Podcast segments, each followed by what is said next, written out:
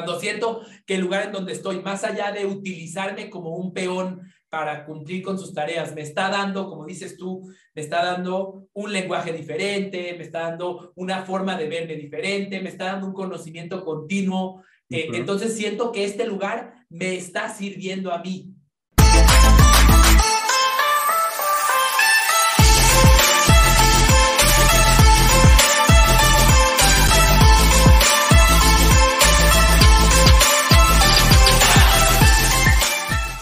Eh, y bueno, me encantaría arrancar con eh, una pregunta justamente relacionada a, las palabras que acabas de decir. Mencionaste alto desempeño. Desde tu perspectiva, ¿cuál es la diferencia entre un equipo y un equipo de alto desempeño? ¿Qué, qué caramba significa eso? Muchas gracias, Carlos. Sí, hay una gran diferencia. Eh, yo creo que en la vida del retail tienes que entender dos situaciones inherentes.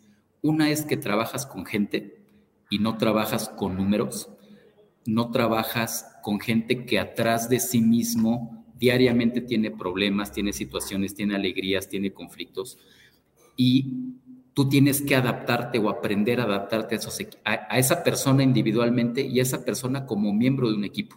Creo que eso es fundamental.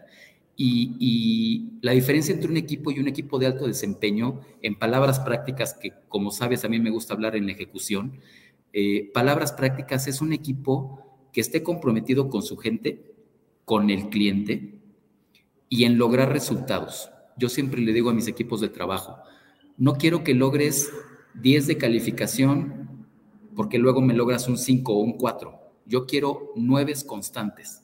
Y para ese 9 constante, no te tiene que dar miedo primero saber que te voy a buscar y te voy a medir por ese resultado Hace muchos años yo aprendí de una persona que admiro mucho, que es Federico Tejado, director de Alsea, eh, que me dijo una vez, aquí no se mide a nadie por el echaganómetro.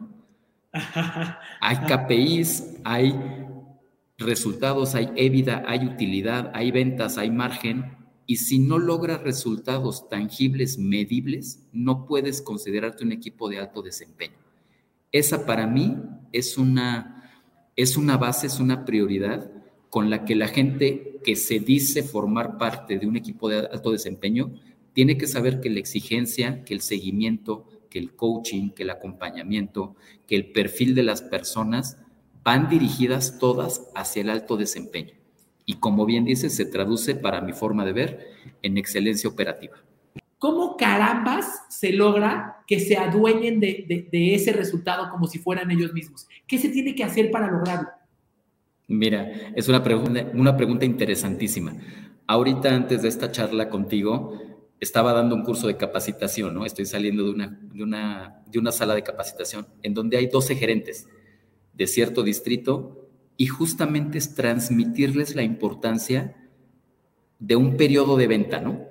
Estamos todos en la ventana de, de diciembre, de buen fin, de la temporada más alta y es muy complicado para una persona que solo ve su tienda, su nicho, sus clientes, sus 300 metros de metro cuadrado de extensión de la tienda, que le digas, ¿qué espero yo, Gerardo, de ti?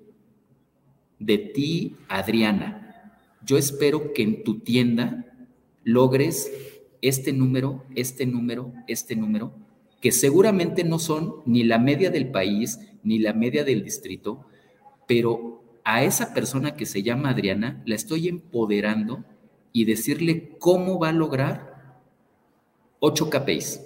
Y los KPIs son los que un gerente tiene que traducir y desgranar en si vendo cinco artículos más en cada transacción que se traducen en tanto ticket promedio y que se va a traducir en mi logro de ventas de este mes, ella no está pensando en que la empresa se va a hacer más rica o no. Está pensando en que su equipo de trabajo entendió el objetivo, lo transmitió correctamente, lo tradujo para un cliente y le hizo una experiencia al cliente para que adquiriera no un producto, sino una identificación de necesidad para su casa. Eso es lo importante. Eso es lo importante. Primero que nada, ¿cómo mido la efectividad? ¿Cómo mido si me está conviniendo? Y dos, ¿cómo convenzo a mi equipo de que ese es el camino para que lo hagan por convicción y no por obligación? Dos preguntas muy interesantes.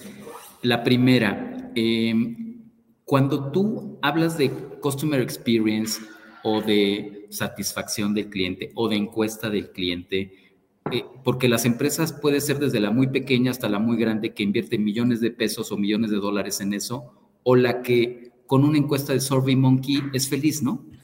Entonces yo creo que no depende del tamaño de la compañía, sino de la convicción, y aquí hay una palabra clave, la convicción de la alta dirección. Si la alta dirección está convencida de lo que significa el Customer Experience, o satisfacción del cliente o de diferentes niveles que tú sabes que existen hasta llegar al, al, CX famoso. ¿no? Si, si tú, como alta dirección, vuelvo al mismo comentario de hace rato, el número como me está costando 300 dólares por tienda al mes, en lugar de ver en esos 300 dólares, hubo 3 mil clientes en un mes que entraron 5 en la mañana, 3 al mediodía, 4 después de la tarde, y no desgranas esos números en, en lo que tú quieres realmente saber, que para ti es tu diferenciador de marca. Puede ser que para ti sea importante el tiempo de residencia de un cliente en un negocio, pero por otro lado también quieres saber qué tan rápido lo atendiste en la caja. Si esos dos factores para ti compañía, para ti alta dirección, para ti marca, es relevante que mi cliente no espere en la caja más de 30 segundos, entonces tu customer experience va enfocado en la herramienta, en la medición, en la medición estadística, porque es muy importante no estar sesgado estadísticamente en una encuesta en dos o en diez mil encuestas, ponerle justo el valor, justo el valor a una tienda grande o a una pequeña. Si tú logras como alta dirección enfocar, enfocar, y vuelvo al mismo tema, enfocar a que la tienda comprenda que tu objetivo y misión es que mi cliente no espere 30 segundos en la caja, entonces todo tu BI, tu Customer Experience, tu encuesta, tu Survey Monkey, tu estadístico, va a Dice, dice Daniel Pink, que escribe el libro este de Drive, la, la la, sorprendente realidad de qué es lo que nos motiva, dice que uno de los tres elementos de lo que motiva a los seres humanos es la maestría, es sentir que el lugar en donde estoy me está haciendo expandir mis capacidades. Claro. Cuando siento que el lugar en donde estoy, más allá de utilizarme como un peón para cumplir con sus tareas, me está dando, como dices tú, me está dando un lenguaje diferente, me está dando una forma de verme diferente, me está dando un conocimiento continuo, eh, entonces siento que este lugar me está sirviendo a mí. Claro. Y no al revés. Y entonces yo me quiero quedar porque este lugar me sirve, no porque este lugar me utiliza. Qué, qué, interesante. Y a ver, tocaste otro punto que es bien, bien, bien valioso, de las manzanas podridas. este, hay, hay, un libro de Daniel Doyle que se llama eh, eh, The Culture Code, el código de la cultura, y ahí habla, no recuerdo exactamente los datos, pero habla de estudios científicos que demuestran que teniendo un grupo de personas neutrales, con una energía neutral, y agregando una manzana podrida, una sola persona que agregues en ese grupo con un estado de ánimo negativo, el desempeño del grupo se reduce dramáticamente. No me acuerdo de las estadísticas, lean en el libro si lo, si lo consideran valioso, pero, eh, pero se demuestra que una manzana podrida pudre a las demás inevitablemente. Has hablado, has hablado frecuentemente del concepto de la energía que tiene la empresa. Eh, contrataste líderes que tuvieran cierto nivel de energía. Eh, ahora, y quiero reiterar una pregunta muy importante. ¿cómo le hago para medir la energía y para mantener la energía de 10, 100, 1000? ¿Cómo carambas cuidas, eres consciente y, proteges la energía de los 9000, previniendo que venga un, una bendita manzana podrida y te pudra a 10, a 20 o a 100? ¿Cómo se hace eso? Mira, lo que yo te decía, primero tienes que ser súper frío en entender quién, quién sí lo tiene y quién no lo tiene y no temblarte la mano para tomar una decisión con esto. Ser justo y tratar de generar una ventana de tiempo de, de esto va a cambiar, esto está cambiando, hay cosas que no hay que aceptar, como el acoso sexual, el acoso laboral, las, las cuestiones éticas muy vitales y básicas, esas hay que eliminarlas rápido, porque eso no cambia. Eso hay un tema de, psiquiatra y de psicólogo que, que, que, quizá no sea misión de las organizaciones a veces solucionar, ¿sí me explico? Entonces esas cosas van para afuera. Y ahí es donde la función de recursos humanos es muy vital y tiene que ser súper estricta en ese sentido en ese momento, ¿sabes?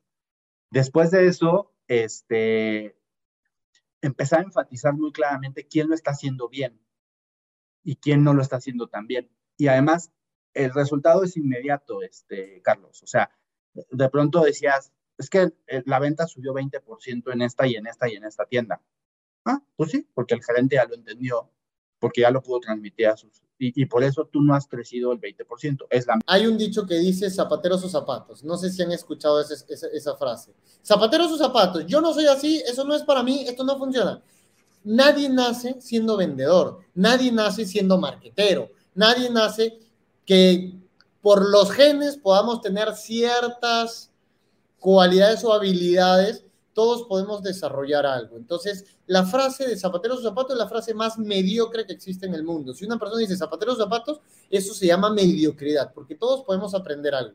Que te guste o no te guste, que no sea afín a ti, bueno, eso es otro tema.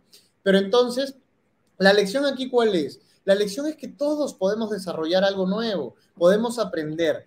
Y, realmente sí, todos podemos desarrollar esta habilidad, pero parte con ponerla en práctica. Por ejemplo, de nada sirve leer un libro si no pongo en práctica lo que el libro me enseña. De nada sirve aprender una teoría de ventas si sigo trabajando igual. Eso es lo que pasa con las capacitaciones de ventas. Las personas van a un taller o una charla y, y al día siguiente siguen trabajando como lo han hecho toda la vida. ¿Por qué? Porque no lo practican. Por eso las clínicas de venta son importantes. Sentarte al lado de un vendedor y que aprenda el nuevo guion y que utilice el nuevo guion es lo más importante. Y, yo sé que es difícil, pero parte de un miedo, parte de que no he trabajado así, no lo he hecho durante tantos años. Cambiar eso es complejo y por eso es que es importante salir de esta zona de confort, salir de este espacio duro y, y empezar a hacerlo. Entonces, no es fácil. Por ejemplo, cuando yo empecé dando mi primera charla, no fue fácil. Cuando me paré en un primer escenario, no fue fácil. Me moría de miedo. No, estaba, pero tienes que enfrentarlo. El problema es el mal liderazgo que existe en la organización, no solamente el vendedor. Porque claro, tú no puedes juzgar a un vendedor si no le das los recursos, si no lo ayudas, si no lo impulsas, si no lo... ¿Qué hacen muchos líderes en las organizaciones? Supervisores, jefe de, supervisores, jefe de ventas y todo lo demás ¿Cuál es el error que cometen? Es que imponen, son dedistas. Dices, bueno, este es tu guion, tú tienes que hacer así, tienes que decir así, tienes que vender así. O se sientan y le dicen, mira, estás vendiendo mal porque estás diciéndole esto. Tienes que cambiarlo y hacerlo. Está mal. Lo que debemos hacer como líderes, y para eso existe un liderazgo, es enseñarle, es decirle, me voy a sentar contigo, vamos a hablar juntos con este cliente, quiero que tú mismo lo digas, dilo así, y sentarse al costado. Entonces, el primer paso, lo que tiene que hacer la organización es poner de la mano, no solo jefes que controlen, oye, estás al 30% de tu cuota, oye, ¿qué está pasando porque no estás vendiendo? Oye, mira este cliente, eso está mal.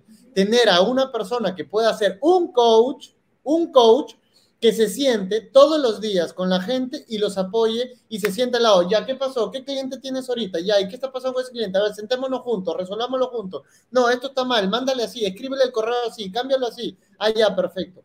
Tenemos que sentarnos al lado de la gente. Y el problema, y lo que he visto ahora en los últimos tres años, es que cuando voy a una organización, juzgan al vendedor, no, que este vendedor no me vende, que no sé qué pasa, que la tecnología, si les doy todo, les pongo sistemas, les pago bien, ¿Por qué no están vendiendo? Porque no te estás sentando al lado de él, porque necesitas un mentor. Lo que pasa es que eso, eso es mucho más incómodo y, eso es mucho más, mucho más complicado que darle el curso o comprarle la herramienta. El, para el director, para el director es fácil, bueno, pues ya le compré la herramienta, ya le traje el curso, ya le compré X, X entrenamiento y eso, eso, eso para, en su mente es una inversión más fácil de hacer que la de su tiempo y su atención. Ahora, mi hermano, esto te va a encantar y a todo lo que nos van a estar escuchando los va a destruir mentalmente. Miren, ¿sabes dónde está el mayor problema? En la falta de hábitos.